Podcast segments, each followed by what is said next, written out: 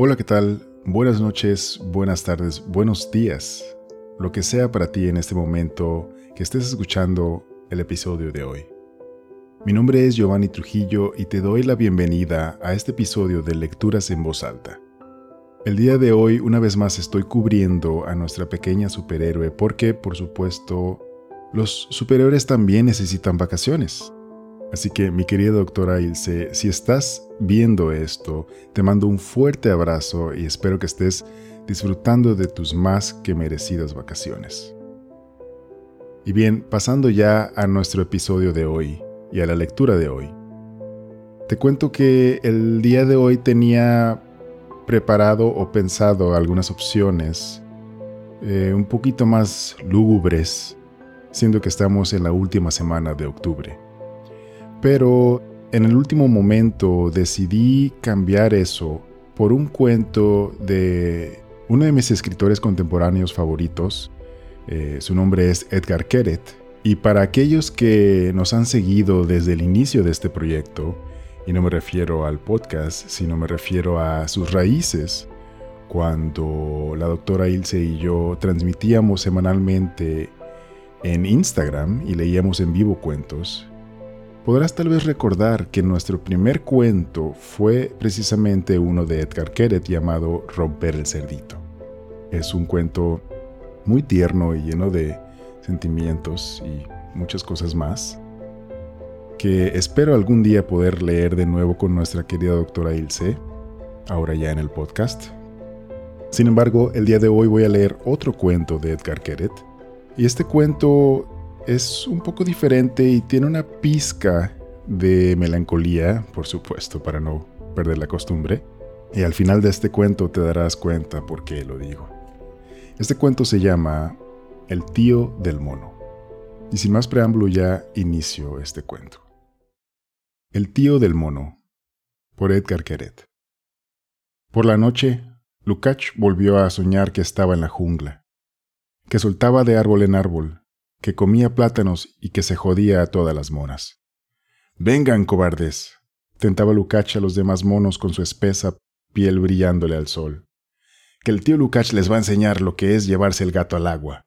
Pero todos los demás machos se ocultaban y permanecían en sus escondrijos, porque sabían que con Lukács era mejor no meterse. Lukács despertó de su sueño con un espantoso dolor de cabeza. Las heridas que tenía por todo el cuerpo les cosían como un demonio. Algunas supuraban un pus espeso porque, por lo visto, se las había vuelto a rascar mientras dormía. Salió de la jaula, cerró la puerta tras de sí y se encaminó apresuradamente hacia el laboratorio experimental número 3, el laboratorio para la investigación del cáncer de piel. Estaba muy orgulloso de su lugar de trabajo.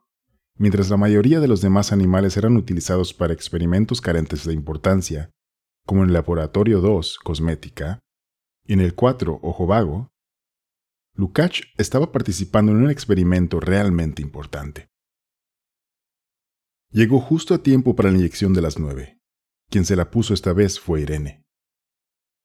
Deja de rascarte las heridas, Lukács, le dijo Irene. Lo único que consigues con eso es ponértelas peor. Lukács dejó de rascarse. Irene era la que mejor le caía de todos los ayudantes. Dime, le preguntó Lukács, Mientras ella la inyectaba, la especificó. Cuando el experimento termine y encontremos el medicamento ese para el cáncer, ¿crees que me permitan tomarme unas vacaciones? Echo muchísimo de menos la jungla. Irene le extrajo la aguja del hombro y él la vio triste. No te preocupes, Irene, intentó tranquilizarla. No me iré por mucho tiempo. Tú ya me conoces. Yo ya no me veo sin trabajar. Después de un mes de vacaciones estaré subiéndome por las paredes. Cuando vuelva, me presentaré voluntario para el experimento de Alzheimer, y así podremos seguir trabajando juntos. Irene lo abrazó. Se echó a llorar, y Lukács no sabía muy bien qué hacer. Oye, oye, mira, tengo una idea, le dijo mientras le acariciaba la nuca. ¿Y si te tomas también tú unas vacaciones y nos vamos juntos a la jungla? Así te podré enseñar dónde me crié, el paisaje y te presentaré a mi familia. Te la pasarás muy bien, allí todo es tan verde. Irene no le contestaba, y seguía llorando, aunque poco a poco se fue tranquilizando. Cuando dejó de llorar, soltó el abrazo de Lukács, dio un paso atrás y sonrió. Pues claro que iré contigo, Lukács. Este año sí tendrán que darme unas vacaciones ya.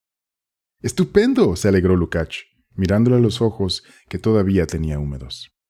Allí lo pasaremos de fábula, le prometió. Ya verás lo bien que lo vamos a pasar. Fin.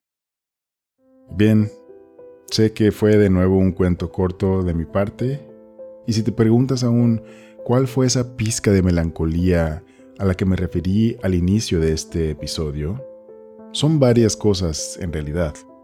Primera, nos damos cuenta que Lukács está trabajando, entre comillas, en un laboratorio de investigación científica y él específicamente forma parte de la investigación que intenta encontrar un medicamento para el cáncer de piel. Lo cual nos habla de por qué es que Irene se echó a llorar cuando él le habló sobre la posibilidad de salir de vacaciones a la jungla. Y es que bueno, ella bien sabe que es obvio que Lukács no va a salir de ahí nunca con vida, por desgracia. Entonces, es trágico, ¿no? Y trágico el hecho también de que él, a pesar de la situación de que sufre y le duele, él se siente orgulloso de su trabajo, como él le llama, ¿no? Porque es algo importante. Sin embargo, sigue extrañando la jungla y deseando verla de nuevo. Pero lo que él no sabe, aunque Irene sí, es que pues bueno, eso no va a suceder como ya lo dijimos antes. Y ahora te pregunto a ti, ¿qué te pareció este cuento? ¿Te pareció triste al igual que a mí? ¿O te es indiferente? ¿Qué opinas al respecto? Bueno, por lo pronto me despido yo.